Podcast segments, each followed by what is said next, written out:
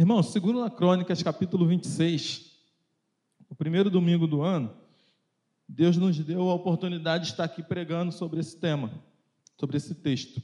Segunda Crônicas, capítulo 26. E aquilo que Deus falou comigo, eu não conseguiria é, passar em apenas uma mensagem. Então eu dividi a mensagem em duas. Naquele domingo, nós lemos do 20, o capítulo 26 todo, mas eu falei aproximadamente até o versículo de número 15. E hoje eu quero dar continuidade àquela mensagem falando do versículo 16 em diante. Segunda Crônicas, capítulo 26, versículo 16. Vou, vou ler ali, ó, já que a Suelen colocou ali, eu vou ler ali junto com vocês. Diz assim versículo 16: Mas havendo-se já fortificado, exaltou-se o seu coração para a sua própria ruína, e cometeu transgressões contra o Senhor seu Deus, porque entrou no templo do Senhor para queimar incenso no altar do incenso. Porém, o sacerdote Azarias entrou após ele com 80 sacerdotes do Senhor, homens da maior firmeza, e resistiram ao rei Uzias e lhe disseram: A ti, Uzias, não compete queimar incenso perante o Senhor, mas aos sacerdotes, filhos de Arão, que são consagrados para este mister. Sai do santuário, porque transgredistes. Nem será isso para a honra tua da parte do Senhor Deus. Então Uzias se indignou, tinha um incensário na mão para queimar incenso. Indignando-se ele, pôs contra os sacerdotes. A lepra lhe saiu na testa perante os sacerdotes, na casa do Senhor, junto ao altar do incenso. Então o sumo sacerdote Azarias e todos os sacerdotes voltaram-se para ele, e eis que ele estava leproso na testa, e apressadamente o lançaram fora até que ele mesmo se deu pressa em sair, visto que o Senhor o ferira. Que Deus possa falar conosco, irmãos, falar com a sua igreja, da mesma forma que ele falou comigo. Observa ali nesse último, na última estrofe do versículo. O Senhor já havia ferido o rei Uzias. Se nós formos acompanhar no capítulo 26 todo, vocês vão observar que Uzias, é, ele foi rei, ele foi o décimo rei de Judá. E ele teve o segundo reinado mais longínquo do reino dividido entre Judá e Israel. Ele teve o reinado mais longínquo. Durou 52 anos o reinado do rei Uzias. Quem teve o reinado mais longo do que o dele foi Manassés, com 55 anos. Mas esse homem, ele assume o reinado com 16 anos, a partir da morte do seu pai Amazias.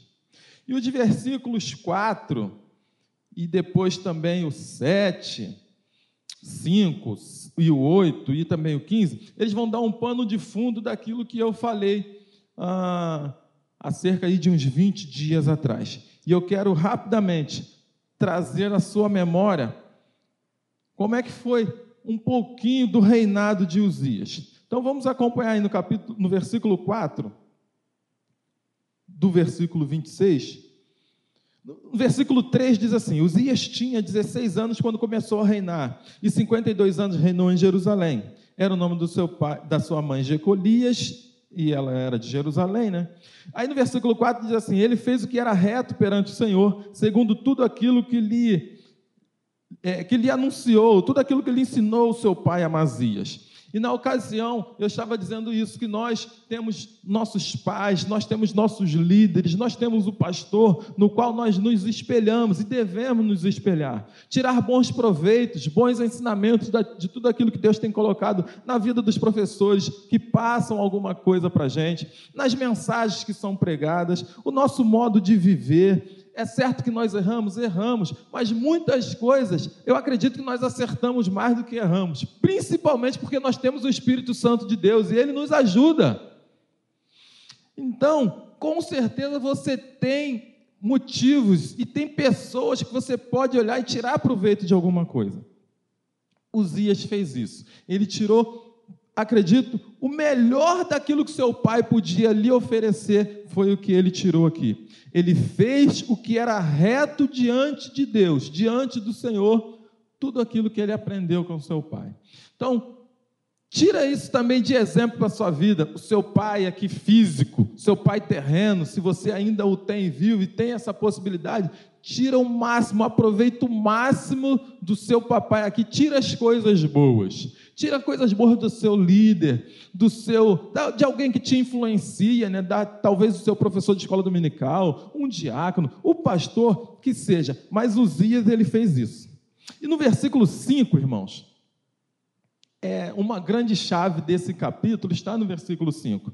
Ele diz que, versículo 5, propôs-se buscar a Deus. Então, essa é a temática. Acredito que eles falaram bastante isso lá no, no retiro dos adolescentes. Mas não é somente no retiro dos adolescentes. Eu acredito que no retiro, de, no retiro infantil. Por mais que muitas vezes a gente olha para as crianças e fala assim, ah, é só uma criança. Não vamos ensinar tudo, não, mas nós precisamos ensinar tudo sim, irmãos. Porque ele com 16, mas o. Será que eu lembro o nome dele?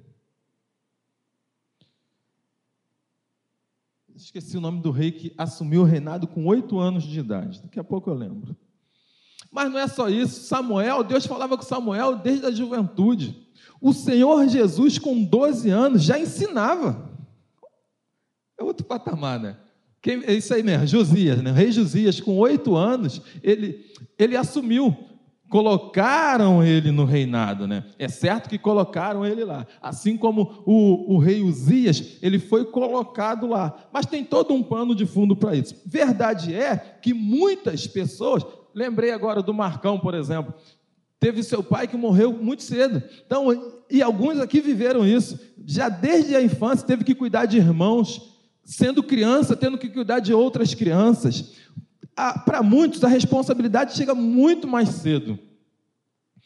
E ele aproveitou isso, pois ele decidiu no seu coração buscar ao Senhor. Eu gostaria que você ainda estamos em janeiro, né? no início do ano, decida buscar ao Senhor, bu busque o Senhor no seu coração, deseje isso com todo afinco, não se desvie nem para a direita nem para a esquerda, deseje isso, anseie isso, faça, faça desse, desse detalhe, desse versículo, uma normativa para a sua vida, principalmente nesse ano que está no início. Nós fazemos tantas juras, promessas, votos. Vote dessa forma ao Senhor: Senhor, eu vou colocar, eu desejo, eu vou propor te buscar. O seminarista Renato abriu aqui falando sobre salmo. Uma das bênçãos dos salmos é meditar na palavra do Senhor, tanto de dia quanto de noite. Proponha no seu coração ler mais a Bíblia. Proponha no seu coração orar mais, buscar mais o Senhor. Com certeza, irmãos, Ele vai te surpreender positivamente. Uzias, ele propôs buscar ao Senhor nos dias de Zacarias. Zacarias era o mentor dele. E aqui eu quero te deixar um, um recado. Não busque, não proponha no seu coração de só vir para a consagração, de só buscar ao Senhor na consagração, de só buscar ao Senhor nos retiros, de só buscar ao Senhor quando estiver na escola bíblica dominical ou no culto de quinta-feira, nos cultos de domingo. Proponha no seu coração buscar ao Senhor, principalmente quando ninguém está te vendo. Proponha no seu coração buscar ao Senhor no seu cantinho de oração, no seu quartinho, não sei aonde é o local onde você deseja, mas proponha no seu coração isso, aonde ninguém está te vendo. Senhor, eu vou te buscar mais. ou de repente é onde todos estão te vendo, eu não sei, mas proponha no seu coração, não apenas para ser visto pelos homens, mas ser visto por Deus, que é o principal. Deseje isso, anseie isso. Ele propôs buscar o Senhor no período de Zacarias. O grande problema é que Zacarias ele morre. E a partir daí ele baixou a guarda. Então, não proponha no seu coração buscar o Senhor só nos dias dos seus pais, só no período dos três anos que o pastor vai estar aqui. De repente até prolonga, né? Não sei. O futuro a Deus pertence, né? Eu falei três anos, para quem não está não, não tá acostumado, porque a Maranata tem rodízio de três anos. A cada três anos muda-se os pastores, eles mudam de endereço. Sai dessa igreja, sai dessa Maranata, vai para outra e vice-versa. Mas proponha buscar ao Senhor no tempo dos seus pais, nos tempos dos seus amigos, nos tempos que você estiver nessa terra, proponha buscar ao Senhor. Porque, irmãos, a melhor coisa do mundo, né, Ana? Tem um pastor nosso, que, um pastor que era da nossa igreja, que falava assim: a pior coisa do mundo, ele falava isso sempre. E aí a gente gosta, guardou isso, né? mas eu não vou falar a pior coisa do mundo. A melhor coisa do mundo é você propor coisas espirituais para a sua vida. Porque isso, irmãos, a traça não vai corroer. O ladrão não vai tirar as suas bênçãos espirituais, a sua vida espiritual com Deus, ele não tem como tomar para si. Ele pode sim, de alguma forma, tentar te dilubriar, te enganar, te persuadir. Mas nós ficaremos atentos a isso. Propôs no seu coração buscar ao Senhor nos dias de Zacarias. E quem era Zacarias? Era um homem sábio nas visões de Deus. Nos dias em que buscou o Senhor, Deus lhe fez prosperar. Quer ser próspero? Busca o Senhor. Só que, observe aí o versículo: nos dias que ele propôs buscar ao Senhor, ele foi próspero. O que, que eu entendo com isso? Que nos dias que ele deixou de buscar ao Senhor, não houve prosperidade. Então, irmãos, busque o Senhor em todo tempo. Você quer ser próspero? Existem algumas igrejas, algumas denominações que falam muito sobre prosperidade, né? A gente não tem esse costume de falar muito sobre prosperidade financeira, porque quando eles falam em prosperidade, eles levam logo para essa linha. Mas eu quero te, te falar sobre prosperidade, sim. Prosperidade espiritual. Prosperidade na área da saúde, prosperidade na área familiar. Sim, pastor Carlos de Beiro, 50 anos de casado com a mesma esposa. Tem alguns artistas aí que a cada três anos eles fazem rodízio, né? Misericórdia. Três anos é pouco, né? Tem uma aí que eu não vou falar o nome, não. Eu olhei assim na televisão esses dias e falei, mas já está com outro, rapaz. E a mídia acaba dando ibope para esse tipo de pessoa, né? Porque, enfim, é, faz parte aí de um, de um movimento de que não deu certo, troca, não deu certo, muda, mas nós não somos desses que mudam, nós somos desses que permanecem com a mesma esposa, com o mesmo esposo, porque nós somos prósperos espiritualmente, financeiramente, a nossa saúde. Ah, mas tem muito de nós morrendo, mas Deus tem nos dado prosperidade, irmãos. E eu até disse lá brincando com o pastor, é, com o pastor Dário, que uma prosperidade é nós irmos pouco ao dentista. Eu fui falar logo isso na igreja do pastor Dário. Mas é verdade, irmãos. Quanto menos nós gastamos com farmácia, mais próspero nós somos. Que às vezes a pessoa ganha muito, mas gasta muito também.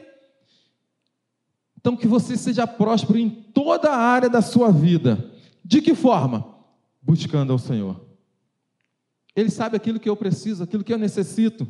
Ele sabe exatamente. Nós estamos vindo aqui às quintas-feiras, estamos buscando, estamos colocando diante do Senhor as nossas demandas. Ele sabe aquilo que, que nós necessitamos e precisamos. Mas propõe, irmãos, no seu coração, ainda que a sua oração seja errada, que muitas vezes a gente ora e, e, não sabe pedir como convém, mas nós sabemos que o Espírito Santo ele acaba ajustando, adequando a nossa oração à vontade do Pai. Então, proponha no seu coração buscar ao Senhor, não apenas no tempo de um líder, no tempo de alguém que você gosta, não apenas enquanto você está sendo mentoreado. O, o irmão Kleber falando aqui Hoje pela manhã, ele disse que no, no momento da sua conversão, né, logo no início, ele foi muito bem discipulado. E aquela pessoa que estava o discipulando continuou com ele até quando viu que ele chegou numa, numa posição que dava para ele caminhar sozinho. E eu e você, nós precisamos fazer isso. Nós não podemos viver da espiritualidade do outro. Nós que somos cônjuges, às vezes caímos nesse erro de vivermos na espiritualidade do outro. Não, não, ora aí, não, não, busca aí. Nós temos que ser um só, buscarmos, ainda que não seja fisicamente junto, porque às vezes não dá, mas nós devemos buscar ao Senhor sempre. Nós devemos insistir em buscar o Senhor, porque uma igreja sadia, irmãos, é uma família sadia. Se a sua casa estiver sadia, estiver saudável, estiver sendo super abençoada, com certeza isso vai refletir na igreja onde você congrega. Então, seja abençoado, seja próspero, de que forma? Em todo tempo. Proponha buscar ao Senhor em todo tempo, independentemente do seu líder espiritual, ainda que você se inspire em algumas pessoas, que isso até é normal mas não viva da experiência dele, tenha as suas próprias experiências. Busque ao Senhor para que Deus tenha é, prazer em ter experiências novas contigo, diferentes e novas, para que quando você for dar algum testemunho, você fale assim, ah, que não até mesmo para que você não venha dar testemunho de quando você se converteu, nem testemunho do seu amigo, do seu parente. Não que não possa, pode, mas dê o seu testemunho daquilo que Deus tem feito na sua vida. E como isso acontece? Busque o Senhor. Ele com certeza ele vai fazer na sua vida. No, no, capítulo, no versículo. Então vocês entenderam? Como é que ele conseguiu ser próspero? A partir do momento que ele buscou o Senhor. No versículo 7 diz assim: Deus o ajudou contra os filisteus e contra os arábios que habitavam em Gurbaal e contra os meunitas.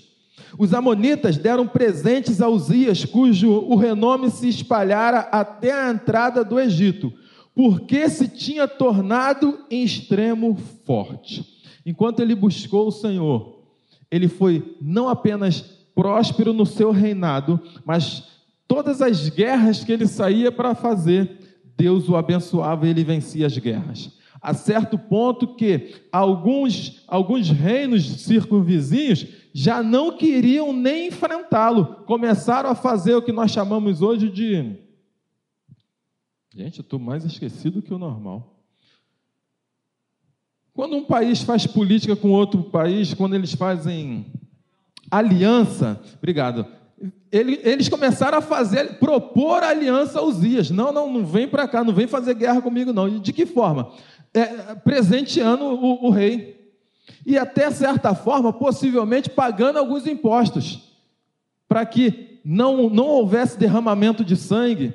Uzias ele foi crescendo, ele foi se tornando cada vez mais forte, e aí ele e aí é uma grande importância que eu preciso deixar isso registrado para vocês, irmãos.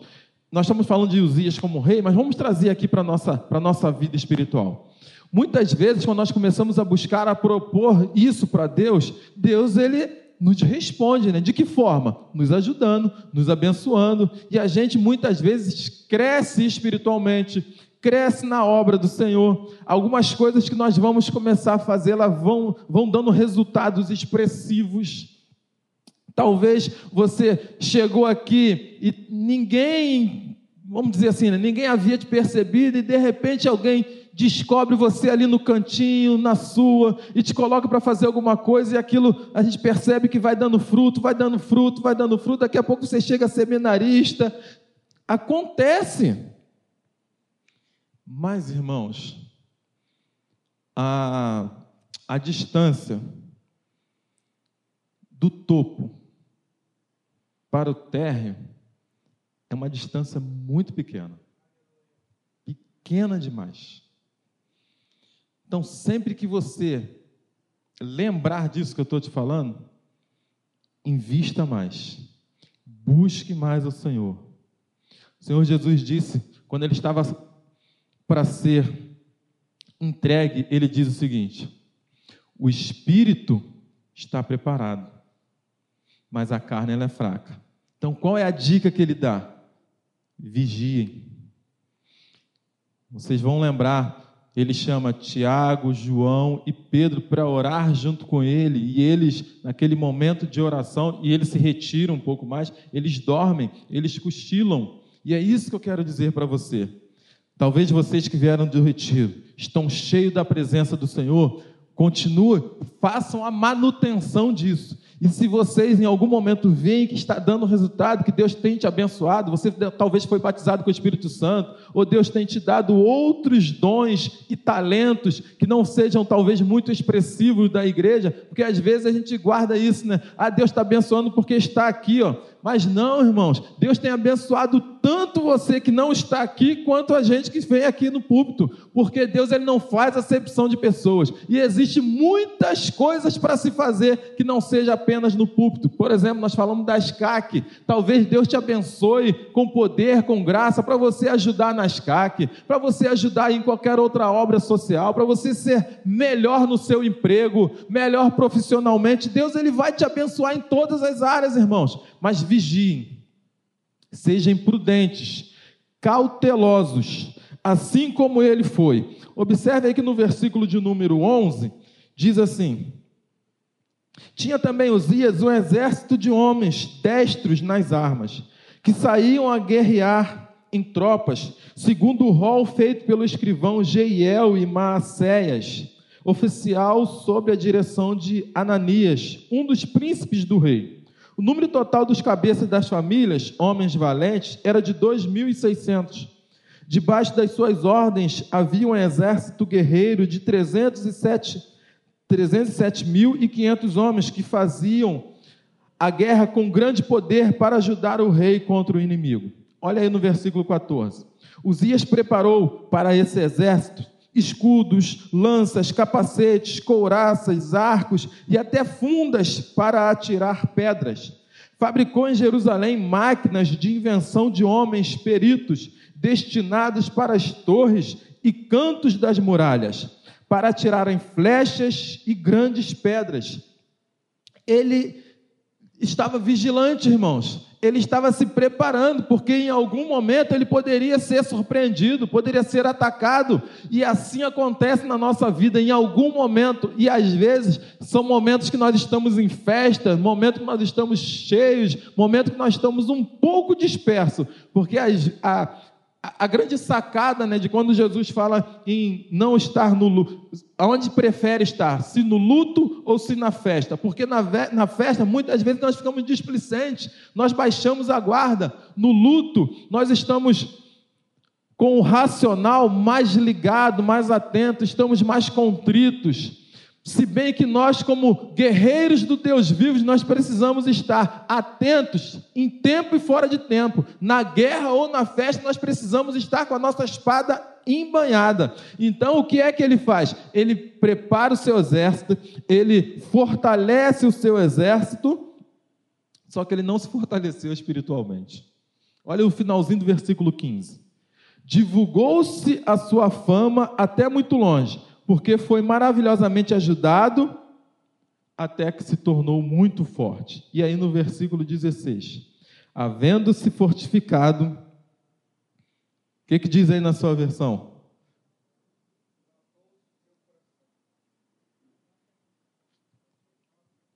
Exaltou-se o seu coração para a sua própria ruína. Depois que se tornou poderoso, a NVI diz assim: o seu orgulho provocou a sua queda. A temática da nossa mensagem hoje é falar sobre orgulho. Um terrível mal que pode nos levar à queda. O seu orgulho fez com que ele se esquecesse do Senhor. Lembra que eu falei que muitas vezes nós estamos sendo cheios, Deus está nos usando, ou Deus está nos prosperando no trabalho, e aí nós caímos na grande falácia de que nós estamos alcançando aquilo tudo por nossos próprios méritos. Esquecemos de cultuar a Deus, de buscar a Deus, esquecemos de fazer essa manutenção que é importantíssima, irmãos. Irmãos, se nós estamos aqui hoje, é porque houve cruz. Se estamos aqui hoje é porque houve cruz, e é a cruz, ou o sangue que foi derramado na cruz do Calvário, é ela que me possibilita e te possibilita de estarmos aqui hoje, de estarmos buscando ao Senhor, estarmos de pé. Então nós precisamos fazer, sempre olhar para a cruz. Sempre, irmãos, se estamos no nosso momento melhor, seja lá ele qual for da nossa vida, lembre-se da cruz. Ali foi a nossa vitória. A vitória não é no momento que você recebe aplausos. A vitória não é no momento que você é aprovado num curso ou numa faculdade, ou quando você tira a sua carteira de CNH, que fazemos muita festa, né? carteira de motorista. Quando você é, consegue um emprego desejado, irmãos, a nossa vitória não é ali. A nossa vitória foi na cruz do Calvário e Jesus a venceu por nós, nos entregou. Tudo que nós ganhamos depois é lucro. Tudo que vem depois é resultado da cruz. Foi na cruz, foi na cruz. Lá a nossa vitória foi decretada. Jesus disse: está consumado. A nossa vitória foi na cruz. O nosso irmão Joel partiu, mas a vitória dele foi na cruz, irmãos. E é lá que é a minha e a sua vitória. Precisamos fazer manutenção disso. Precisamos fazer manutenção na nossa memória. Tomar memorial todos os dias pela manhã. Se eu estou de pé, graças à cruz. Se eu estou empregado, graças à cruz. Se eu sou evangelista, graças à cruz. Porque o mérito não está em mim, o mérito está todo naquele que fez a obra. Ele fez tudo por mim. E o mínimo que eu posso fazer é permanecer fiel a Ele. Cuidado com o orgulho. Jeremias, no capítulo 9, versículo 24, diz assim: Mas aquele que se gloria, glorie-se nisso, em me conhecer e saber que eu sou o Senhor e faço misericórdia, juízo e justiça na terra, porque destas coisas me agrado, diz o Senhor. 1 Coríntios, no capítulo 10, versículo 12: Aquele que pensa estar de pé, cuide-se, para que não caia. E o, o, apóstolo Paulo, né? Ele é perspicaz, né? Ele diz aquele que pensa.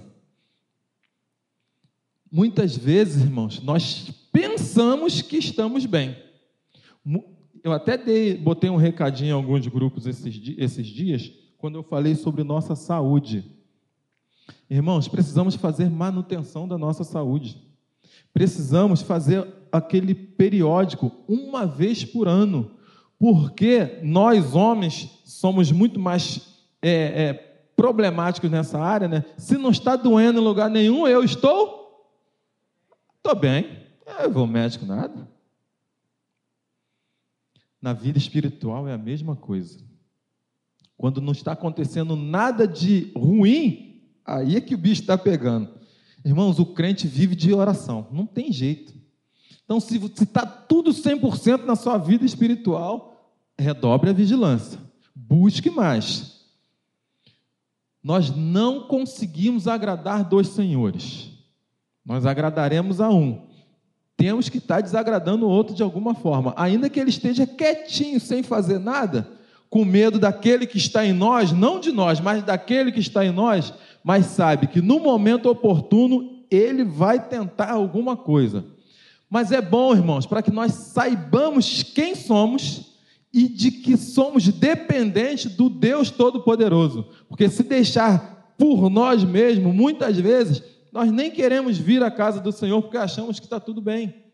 Às vezes é, é necessário. Lá em, em João capítulo 15, o Senhor Jesus vai dizer que toda árvore que está ligada nele dá fruto e muito fruto. E essa árvore que dá muito fruto, chega um momento que ela precisa ser podada. E quando poda uma árvore, se você for dar lá no caule da árvore, você vai perceber no tronco dela que vai sair uma águazinha, vai jorrar um líquido. E muitas vezes na nossa vida é assim. Deus ele nos poda para nós sabermos, lembrarmos, né, quem somos que somos literalmente dependentes dele e que para que nós às vezes podemos, possamos baixar um pouquinho a bola e para dar mais fruto. Ele quer que nós, dê, que nós demos mais fruto. Como é que nós vamos dar mais fruto? Buscando cada vez mais o Senhor. Vivendo experiências novas, porque as experiências novas vão nos dar subsídios para nós darmos também exemplos para, para os outros. Certa vez, acho que foi o Marcão pregando aqui numa quinta-feira, ele falou isso.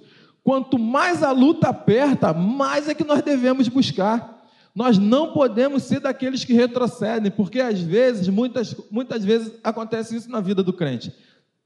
A luta apertou e ele sai da igreja, ou, ou deixa de vir à igreja por algum motivo, porque está tá doendo, não estou conseguindo. É aí mesmo que nós precisamos ser mais fortes, irmãos. Aí mesmo, mesmo que nós precisamos ser resilientes, precisamos, de, precisamos resistir, precisamos andar um pouco mais, caminhar mais uma légua, orar mais, buscar mais, porque o Deus que nós servimos, Ele nos vê, Ele está atento ao nosso clamor, e Ele com certeza, Ele vai nos dar vitória. 2 Coríntios capítulo 10, versículo 17 e 18 diz assim: Aquele, porém, que se gloria, glorie-se no Senhor, porque não é aprovado quem recomenda a si mesmo, e sim aquele que o recomenda. Então, se você tem algo para se gloriar, glorie-se no Senhor. Provérbios 16, 18 diz que antes da ruína vem a soberba, que aconteceu ali no versículo 16 que nós lemos. Antes da ruína, a soberba chega. E aí ele conclui o versículo dizendo: E o espírito orgulhoso precede a queda. Precisamos, irmãos, é, combater o orgulho. Precisamos combater esse mal que pode nos precipitar à queda. A psicologia vai dizer que existe dois tipos de orgulho, um positivo e um negativo.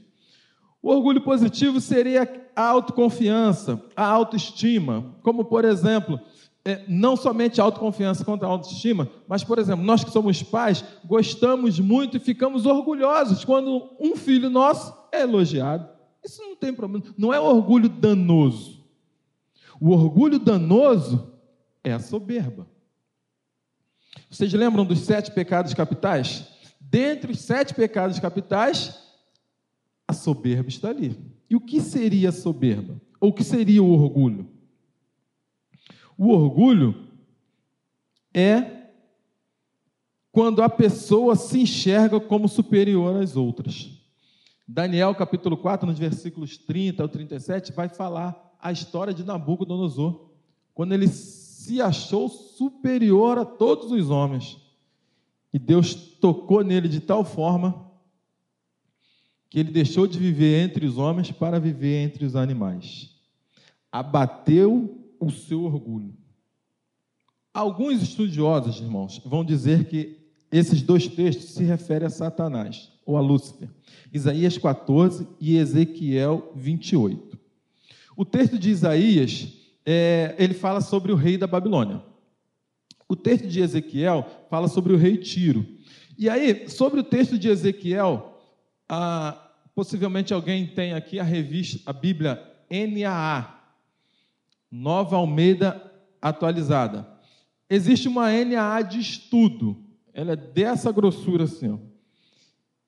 Aí eu estava lendo o comentário sobre esse versículo de Ezequiel, capítulo 28, do 14 e 17. E aí ele diz assim: que o retiro é comparado ao segundo Adão, nos versículos 13 e 15.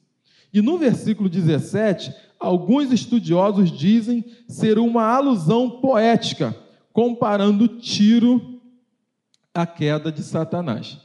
E Isaías também vai fazer referência ao rei da Babilônia, mas muitos estudiosos, estudiosos entendem que também tem uma alusão à queda de Satanás. E o que faz com que Satanás caia? O orgulho. Querer ser igual ou maior do que Deus. Inclusive, foi essa deixa que ele, ele deixa para Eva, dizendo: Não, ele diz que você não pode comer desse fruto, porque ele sabe que o dia que comer você se tornará igual a ele. Irmãos, cuidado. Essas casquinhas de banana, elas chegam de forma bem sutil, bem suave, e nós precisamos ter precaução. Eu menciono aqui também Naamã, Naamã, por muito pouco, ele deixou com que o seu orgulho não. Ele, por muito pouco, ele permite que o seu orgulho interviesse, ou intervisse, melhor dizendo, em sua bênção. Se vocês lembrarem do texto, vai dizer o seguinte: que a menina que foi serva de Naamã, sabendo né, do problema que ele passava, que ele, era, ele estava com lepra, ela disse para sua senhora: Ah, se meu senhor conhecesse o homem de Deus que existe lá em Israel, lá em Samaria. E a sua esposa o faz chegar esse assunto até Naamã. Então, até aí ele não está orgulhoso, porque ele ouve aquilo de uma criança, de uma menina, e guarda aquilo no coração, ele procura solucionar o problema dele crendo na palavra daquela menina. Ele chega até o seu rei. E ele tem que expor a sua necessidade para ele. Olha, a minha necessidade é essa, eu preciso ir atrás da possível cura. Ele se expõe, irmãos, para sair lá da Síria até Jerusalém, foi uma caminhada longa. Ao chegar diante do rei, rei de Israel não pôde resolver o problema dele, mas aí o profeta fica sabendo da situação dele e manda que Geazi vai lá e libera uma palavra para o Naamã. Olha, avisa ele que se ele mergulhar no Jordão sete vezes, ele será curado. E essa palavra tocou de certa forma nele que ele acabou que ia se levando pelo orgulho. Eu saí lá da minha terra, saí lá do meu pedestal, mas ele esqueceu que ele não falou isso quando a menina conversou com ele ou com a sua esposa. Ele não se intimidou, não ficou envergonhado, talvez diante do seu rei. Mas por causa de uma palavra, e eu quero liberar isso para você também, não deixe que uma simples ou pequena palavra que talvez seja até uma palavra de elogio, entre no seu coração de forma que você fique orgulhoso. Não permita, irmão. Sabe por quê? Eu já disse e repito: porque toda honra, toda glória, todo louvor sejam dadas ao Senhor. Lembra do que eu não falei da cruz? Se nós estamos aqui hoje é por conta da cruz. Se nós falamos bem, pregamos bem, damos uma boa aula damos uma aula bem, cantamos bem, se somos bons operadores de som, se somos bons profissionais naquilo que nós, nós fazemos, lembre-se sempre disso. Ainda que você receba o elogio, quem tem que ser exaltado é o Senhor que habita em ti, porque eu estou aqui sendo exposto. Talvez você fale assim, caramba, mas que boa mensagem, mas não, não sou eu, irmãos, pode ter certeza, se Deus está falando no seu coração, é que o Espírito Santo está tratando. Muitas coisas que talvez eu fale, que não caiba para você, que não sirva para você, o Espírito Santo ele vai fazer com que chegue nos seus ouvidos de forma tal que você aproveite alguma coisa, você guarde alguma coisa, porque muitas coisas que nós falamos, foi falado na, na EBD, foi falado na pregação de manhã, está sendo falado agora, muitas coisas a, a gente acaba esquecendo, mas o Espírito Santo que conserve no seu coração aquilo que vai mudar a sua vida, aquilo que vai fazer diferença para a sua vida. Então, cuidado com os elogios elogios. O pastor Eduardo Carpenter, ele foi da Maranata, né? Ele dizia que o grande problema do pregador, ou uma dificuldade que o pregador tem, é entre o púlpito e, os, e a membresia, são os momentos de aplausos. Às vezes, o momento de aleluia, glória a Deus, a gente que está aqui em cima, se não estiver totalmente ligado no Espírito Santo, a gente se empolga e vai nas palmas. E aí, quando vê, sai da mensagem, sai da pregação e esquece de que as palmas não são para nós, as palmas, o louvor, a adoração é para o autor e consumador da nossa fé. Nós precisamos falar isso repetidas vezes, irmãos, para que nós sejamos lembrados disso. E eu gostei de quando o seminarista Renato, quando ele ia fazer aqui a, a leitura e orar por quem está. Na verdade, ele nem chamou aqui à frente hoje de manhã. Ele disse assim: se Deus falou comigo, eu creio que Ele esteja falando com você também.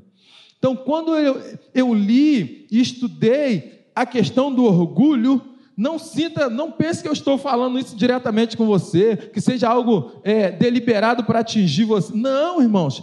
Deus ele falou primeiro comigo falou comigo e talvez ele esteja te preparando para algo que ainda vai acontecer na sua vida. Talvez você nem imagine, nem espera, nem sonha a chegar em algum nível que Deus ainda quer te levar, mas para isso, busque ao Senhor. Lembra? Busque ao Senhor, proponha no seu coração buscar ao Senhor e com certeza ele vai te levar a níveis que você nem imagina. Mas você precisa propor no seu coração isso e ser vigilante e tomar sempre cuidado com a questão. Eu estou tratando do orgulho, mas poderia ser qualquer outra coisa. Nós temos ainda seis minutos. Eu vou ser breve. Versículos 17 e 18 diz assim: O orgulho de Uzias o impediu de reconhecer que ele estava errado. Vamos ver aí, versículos 17 ao 19. Versículo 17. Porém, o sacerdote Azarias entrou após ele com 80 sacerdotes do Senhor, homens de maior firmeza, e resistiram ao rei Uzias e lhe disseram: A ti, Uzias, não compete queimar incenso perante o Senhor, mas aos sacerdotes, filhos de Arão, que são consagrados para este mister. Sai do santuário, porque transgrediste a lei nem será isso para a honra tua da parte do Senhor Deus. Então, irmãos, graças a Deus por isso. O Senhor, ele separou homens valentes, homens espirituais, cheios da presença do Senhor, que para bater de frente com o rei, tinha que ter coragem, primeiramente, né? tinha que ter coragem. Mas eles foram homens valentes. Eles foram homens que sabiam o que estavam fazendo. A lei dizia que somente os profetas, somente os sacerdotes tinham o direito de queimar incenso. Se vocês buscarem um pouquinho da memória, lá vocês vão lembrar a ruína que se enfiou o rei Saul quando foi fazer aquilo que não estava destinado para ele fazer. Não quis aguardar até que o profeta Samuel chegasse. E nesse caso aqui, Uzias, se nós formos lembrar, enquanto Azarias era o seu mentor. Enquanto ele propôs buscar a Deus, Deus o fez prosperar, Deus o ajudou, Deus o fez vencer as guerras. Mas quando ele se inchou de tal forma que ele colocou no coração dele que era ele que fazia as coisas, então, já que é você, o que, que Deus faz? Então, deixa eu sair, né? Já que contigo o negócio, então, deixa eu vir para cá, resolve aí. E aí, irmãos, quando Deus sai, eu já até fiz uma ilustração dessa aqui outro dia. João Bobo, né? Aquele que ficava no posto de gasolina lá, que acho que quase não tem mais. Eu já disse isso aqui. Para quem não sabe, João, João Bobo é um boneco inflável. E aí eu digo que eu sou esse João Bobo. Sem Espírito Santo, quem é que vê o João Bobo lá balançando, irmãos? Quem vê? Sem aquele sopro de Deus, sem aquele sopro que faz aquele balão. Ninguém, irmãos, porque ele fica murcho e caído no chão. Que eu e você possamos lembrar do João Bobo quando nós estivermos no, no top. Lembrar, se estamos ali, é porque tem um Espírito Santo de Deus soprando em nós, nos dando não apenas vida e saúde, mas derramando do seu Espírito. E o, o Azarias, ele não, não estava sozinho, tinha mais 80 homens valentes de Deus, destinados àquela função. Mas, infelizmente, o nosso rei Uzias, ele não deixou, ele não combateu o orgulho que tinha nele. Se eu tivesse administrado melhor o meu tempo, eu iria falar uma, algumas características da pessoa orgulhosa e algumas formas que nós podemos detectar e combater o orgulho. Vou falar apenas uma. Uma forma que nós temos de combater o orgulho é reconhecer que nós temos essa falha, temos esse erro pedirmos ajuda, deixar que as pessoas nos ajudem, porque uma das características do orgulhoso é não querer ouvir as pessoas, não querer. É, é, se, quando ele, ele, ele diz que o orgulhoso, ele normalmente se coloca acima das pessoas, então ele não quer ouvir, ele não quer prestar atenção no que as pessoas dizem, sai nem, nem pensar em você chamar a atenção de um orgulhoso. Porque, infelizmente, o orgulho não permite que ele seja doutrinado, que ele seja admoestado. Então, uma das formas de combater isso, se você entende que você precisa, em alguma área da sua vida, ser corrigido ou ser domesticado, às vezes nós precisamos, irmãos. Por que existe esse nome de animal doméstico? Porque ele, de alguma forma, conseguiu viver em meio de sociedade, em meio da sociedade, ainda que alguns tenham que ficar presos, por exemplo, o passarinho, que se soltar ele vai embora, mas alguns, alguns animais que são chamados de animais que não são domesticados, eles são chamados de quem? Animais selvagens, isso aí. Não conseguem ser domesticados, mas nós, como eles também não têm questão de consciência, de razão, etc., mas nós temos, nós precisamos domesticar o nosso eu. Eu preciso domesticar o meu eu. Se eu não fizer isso, eu tenho uma predisposição a ser orgulhoso. E a partir disso, tem uma possibilidade de me arruinar. 1 Pedro 5, do 5 ao 6, vai tratar também um pouco mais desse assunto. No versículo de número 20, que nós lemos, diz assim, e aí eu já estou encerrando. Então o sumo sacerdote Azarias e todos os sacerdotes voltaram-se para ele, e eis que estava leproso na testa, e apressadamente o lançaram fora.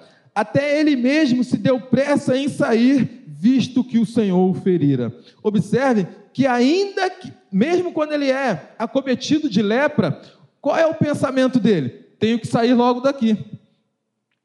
Quando, na verdade, irmãos, o primeiro pensamento dele deveria ser aquilo que o Ednilson estava inspirado ali, que ele falou, oh, rapaz, ele, ele pegou cola da minha mensagem. Irmãos, não sei se vocês perceberam que vocês estavam ligados. Primeiro louvor que foi cantado aqui, tampa os ouvidos aí. Se eu me humilhar diante do teu altar e sacrificar aquilo que me custar, tu inclinarás os teus ouvidos ao meu clamor. Segundo louvor que o Ednilson cantou aqui. Eu me humilharei, tuas vestes tocarei, mas olha para mim. Terceiro louvor que ele cantou aqui. Eu não preciso ser reconhecido por ninguém. Ele cantou cinco. O quarto louvor. Não há Deus maior. Não, não. Não há Deus melhor. Não há Deus melhor. Não há Deus tão grande como nosso Deus.